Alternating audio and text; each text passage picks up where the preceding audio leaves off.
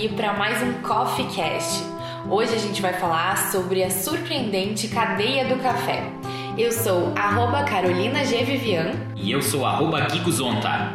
E a gente vai falar então sobre esse universo dos cafés especiais, como é que ele inicia lá do plantio até chegar na sua xícara. Né? Isso, é, é como que aquela planta, aquela cereja vai se transformar naquele líquido que a gente tanto gosta, né? Marrom achocolatado e não preto, né? então é, é, como, como que começa esse processo, né? A planta do café, hoje no Brasil, tá? Existem principalmente do, duas espécies que são plantadas, que é o arábica, que muita gente conhece, que, que vê nos pacotes 100% arábica, quer dizer que são 100% dos grãos da espécie arábica. Existe o robusta ou o conilon também, né? É, por que, que o Brasil é um dos maiores produtores de café do mundo, falando inicialmente disso, né? É pelo clima principalmente. É, o café ele precisa se manter no clima tropical úmido. Né? É uma, ele é uma planta de clima tropical úmido, que ela tem que se manter numa temperatura média entre 18 a 22 graus. Então por isso que o Brasil é, é, tem esse clima propício para isso, né, Carol? Então, Sim, é, claro. dentro da e dentro da variedade arábica existem vários tipos de variedades. Né? Então esse é um pouco nos cafés especiais a gente vai encontrar e ouvir mais falar sobre isso. Né? Os tradicionais até tem café. Uh, Conilon normalmente não se fala, mas 100% arábica sim. Mas dentro da, do mundo dos cafés especiais a gente vai começar a entrar nas variedades dessa, dessa, dessa espécie. Dos grãos arábica, né? Isso, dentro do grão arábica. E é super chique, né? Falar 100% arábica, né? É, As isso. caixinhas estão cheias de, dessa informação por aí. É, então, vamos partir do princípio que sim, sendo 100% arábica já é um primeiro indício de que o café é um pouco melhor. Mas isso não quer dizer, se vocês pegarem 100% arábica, que ele eh, pode ter grãos 100% arábica com os defeitos também. Então, não, não partam do princípio que 100% arábica é bom. É, e aqui a gente vai falar um pouco disso. Dentro do arábica, então, existem, no mundo dos cafés especiais, vocês vão ouvir falar em Catuaí, Catucaí, Mundo Novo, Bourbon Amarelo, Bourbon Vermelho, Acai, Rubi, Obatã, entre outros, né? O que, que são isso? Ah, por que, que existem várias, vari- várias variedades, né? É, muitas variedades. O a principal característica é vegetativa mesmo, que ela vai incluir é, uma espécie ou outra decorrência da arquitetura do, do cafeeiro, da resistência a pragas, da época de colheita, época de chuva, da região que ele é plantado, nas regiões que são plantadas hoje no Brasil, né? Então, é, a- cada espécie se adapta melhor a alguns locais e cada espécie tem sua peculiaridade sensorial também, né? Então a gente consegue trabalhar isso nos cafés especiais. Então por isso que existem muitas variedades e existem é, mutações genéticas, é, também é, testes e enfim várias E cada região também vai trazendo adversidades para a planta que, que vai fazendo com que ela se transforme de maneira diferente. Isso, e aí são feitos essas, essas- esses cruzamentos genéticos também para ela poder cada vez ser melhor e, e- e o porquê disso também. É uma outra curiosidade que o café ele é, um- ele é uma cultura é, ele é uma cultura que dá uma vez por ano. Então também é, ele, ele é, uma, é uma planta sensível, como eu falei, a questão de climática, a questão de pragas, e ela só dá uma vez por ano também. Então tem essa, entre aspas, dificuldade de se plantar café, né? E, e às vezes ela é muito. É, é, é a única questão de subsistência aí para algumas famílias, né? É a única cultura, né? Então ele tem, tem esses, esses cuidados de, de características também de variedades que devem ser tomados, né? Vamos dizer que tu plantou o café, a planta do café. A primeira florada, é, ela vai dar em torno de 18 meses depois. Então, ela vai começar a dar florada um ano e meio depois que se plantou o café, né? Então, ela não Bastante quer dizer tempo, né? isso. Ela não quer dizer que vai dar café bom, né? É, o café, ele não quer dizer assim, ó, falando no nosso mundo de cafés especiais, tu não tem como plantar, eu vou plantar café especial, senão todo mundo plantava café especial, porque é um café que é, é, tem um valor agregado maior e o produtor consegue ganhar mais. Mas existem vários fatores aí que vão implicar nisso. né? Então, é, florada ela indica uma produção pendente, não é necessariamente que todas as flores vão dar frutos. Aí a gente parte para a parte da colheita, que é a segunda. Então, tu tá com o cafezal, deu os frutos, tudo certinho, a gente vai para a parte da colheita. Né? A colheita existem hoje é, dois tipos principais, que é a manual e a mecânica. Dentro de cada tipo tem algumas variações também, mas é uma coisa que eu gosto de falar bastante, né? É, que é difícil você encontrar fazendas médias no Brasil. De médio porte. Isso, de médio porte. Por quê? É, quando a fazenda é pequena, ainda familiar, é, normalmente a colheita é feita manualmente. E manualmente é a mão mesmo. Tu vai lá e escolhe, normalmente seletiva também. Tu vai lá no cafezal, tira grão por grão do cafezal que está maduro, né? Depois passa uma semana, volta pro cafezal, mais são os panhadores que chamam, né, de café. Então, na hora da colheita, normalmente essa colheita ela é normalmente não, ela é bastante seletiva, né? Claro. E quando uma fazenda é muito grande, é e quase aí, né, nessa primeira situação é, é, muito fácil de preservar uh, tanto de, de, selecionar só o que tá bom, né? Isso, e deixar, e, e, deixar esse café bom ali que foi colhido de uma forma bem uniforme para depois passar para a próxima etapa é, beneficiamento. de beneficiamento todos uniformes no mesmo uh, mesmo processo, no mesmo tempo de maturação, quanto também vai preservar aquele grão que não tá tão bom para continuar no pé e ser colhido posteriormente. Isso aí, isso aí. Só que quando você, por que, que eu falei que não existe? Não é que não existe, mas é a dificuldade de fazer das médias. Porque quando você é pequeno, você consegue fazer isso. Quando você tem uma fazenda gigante, é impossível humanamente. Porque quantas pessoas você vai precisar para ir lá e colher grão por grão do pé? Então, aí tu parte para colheita mecânica, que são máquinas mesmo, são tratores específicos para colheita de café que vão lá e chacoalham as árvores para cair todos os frutos. Aí sim, tu parte, é feito uma vez só, tu parte para colher todo tipo de grão, o grão verde junto, o grão maduro, o grão podre, folha, pau, pedra, tudo que tiver na árvore, né? Mas sim, deve ser feito dessa maneira que é humanamente possível. Então, a fazenda pequena, ela não tem, entre aspas, dinheiro para ter um maquinário para colheita e nem tem porquê, porque a fazenda é pequena, né? E o grande não é humanamente impossível você fazer com pessoas. Então, por isso que a média fica ali. A média seria muito caro para você ter maquinário e também já é grande demais para tu ter pessoas. Então, ou a fazenda normalmente é grande ou são pequenas propriedades familiares, que é onde a gente compra muito café e é onde tem cafés excelentes e de extrema qualidade. Também não é um prerrogativo para isso, mas sim tem muito disso. Bom, então tu falou agora da colheita e a gente vai entrar para etapa da pós-colheita. Como é que funciona isso? Como é que faz para secar esse grão? É, para a gente chegar ali, porque o fruto do café ele é é, é, aquele fruto vermelhinho, é uma cereja, né? uma cerejinha. Uma cereja, isso. E tem uma, é, uma, Não é carne que chama, né? Mas é tipo um. É... A, a mucilagem, a polpa da isso, fruta. A polpa, isso, a polpa da fruta, né?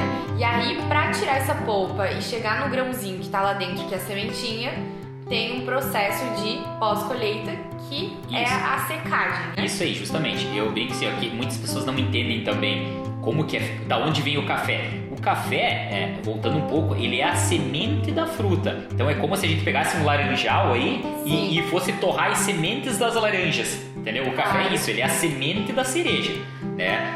Normalmente é duas por fruto. Então é duas sementinhas para cada fruto de café. E sim, tu tá totalmente certo, Carol. Depois que você colheu, existe a mucilagem ali, que é a polpa da fruta, né? É, a casca, então precisa se secar isso. E para, para chegar no processo, e para chegar como a gente recebe hoje na Julieta, que são as sacas de café verde, é, para ir para a torra, ele precisa estar numa umidade de 12, 13, de 11 a 13%.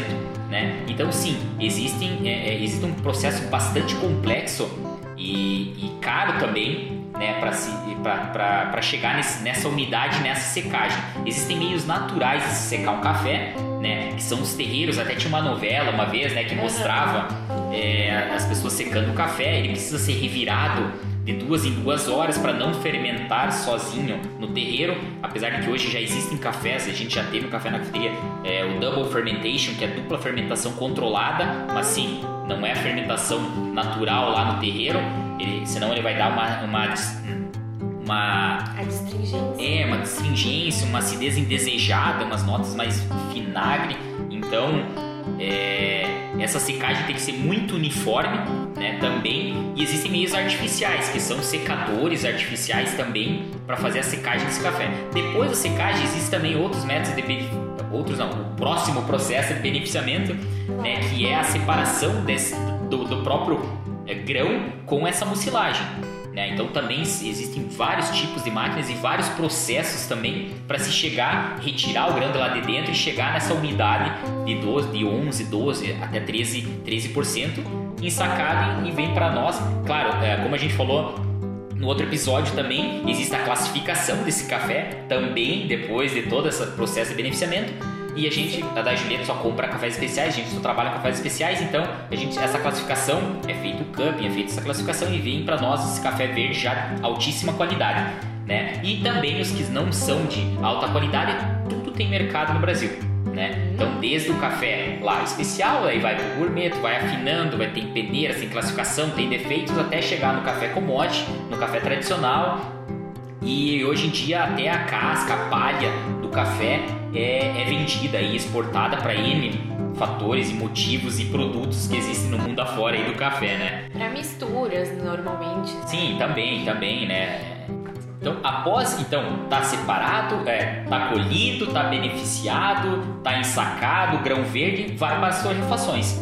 Né? E, mas antes de chegar nas torrefações, como é que faz, como é que, como é que funciona esse processo assim de, de deixar o grão todo uniforme, né? Tem alguma máquina que seleciona os grãos? É, como é que esse processo acontece depois que ele está seco e separado da polpa, né? Depois existem, existem também um, um, um dos fatores de, de venda do café também é por peneira, que a peneira é o tamanho do grão. Então existe lá peneira 14, 15, 16, 17, 18, 19 Existem os mocas, que são é, que é uma anomalia do grão, que em vez, como eu falei ali, que tinha duas. Por que, que eu falei normalmente são dois grãos por fruto? Porque o moca é quando tem uma anomalia na fruta e, e, os dois se tornam um só. Ele não desenvolve, se torna um só. Que é, uma, é um tipo de café também que é, não influencia no sabor.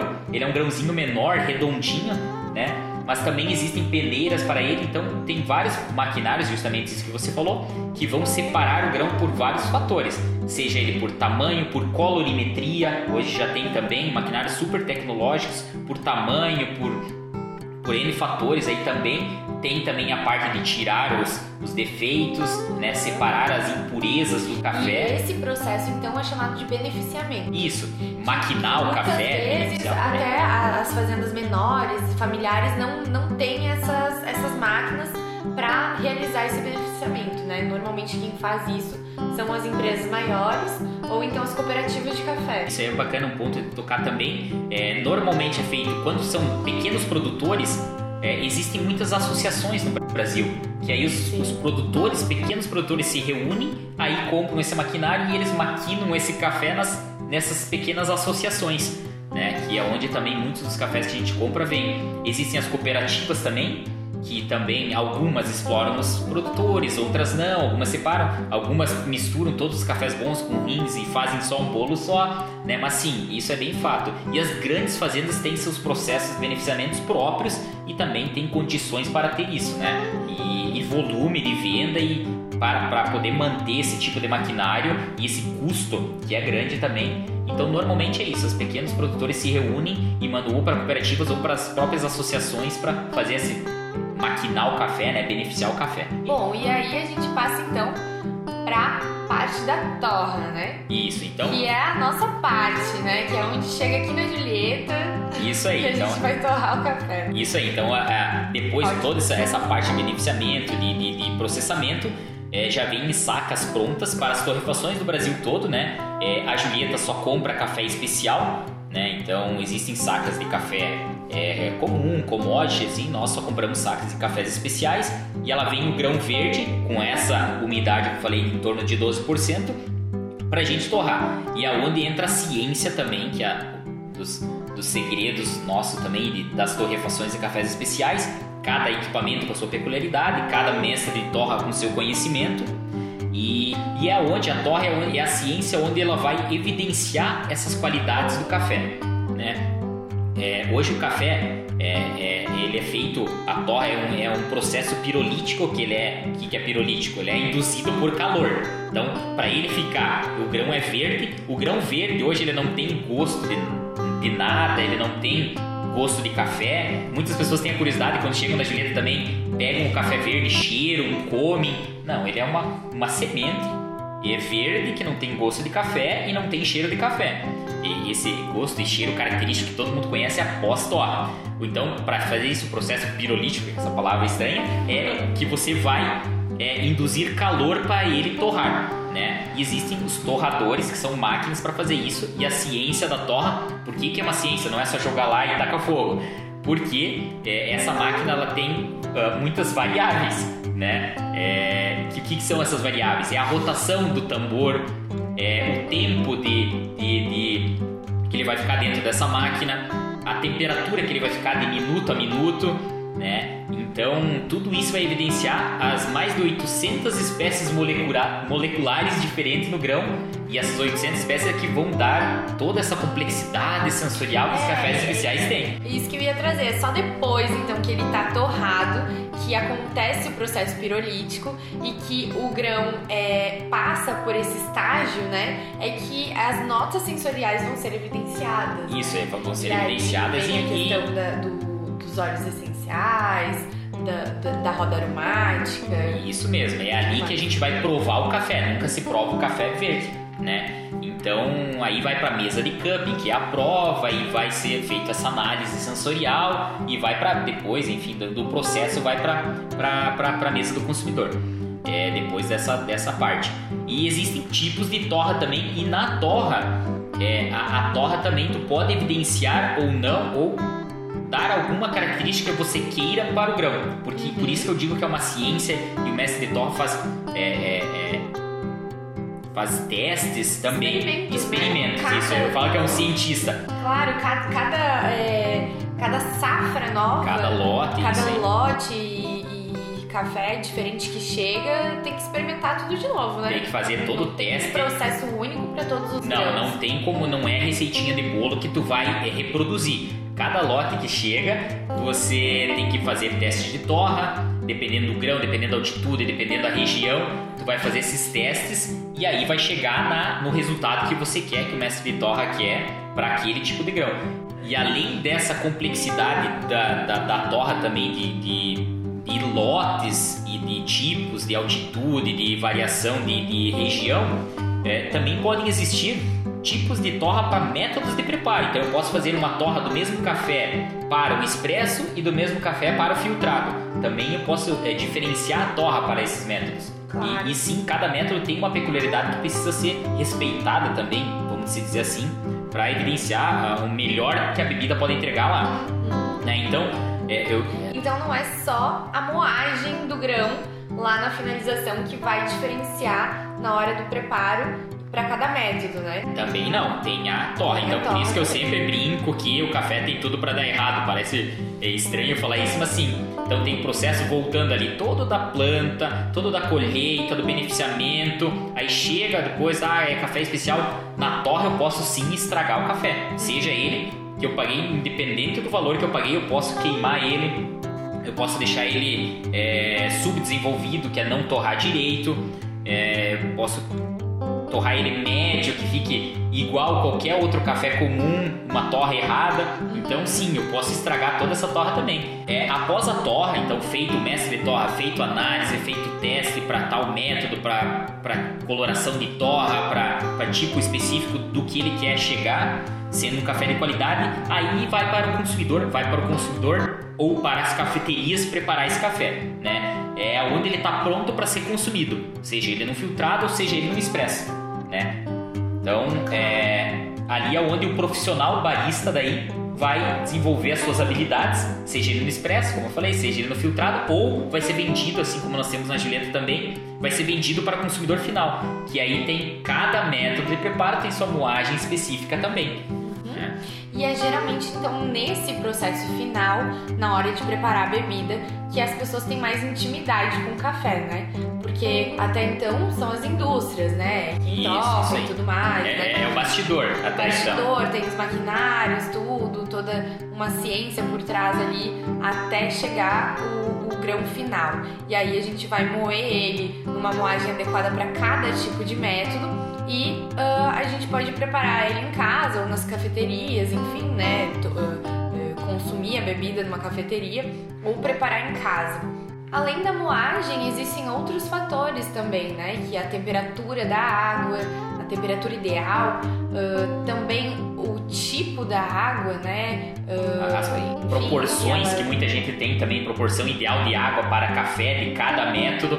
Então esse, esse eu acho melhor a gente deixar para outro momento que tem bastante pano para manga aí também. Exato, é muita coisa, né? E aí a gente também pode falar em outros episódios sobre os métodos de preparo, né? Que é o que vai também entregar a diferença no sabor das bebidas, Isso, né? sensoriais. Desse... Mesmo o grão consegue entregar diferentes sensoriais dependendo do método de preparo.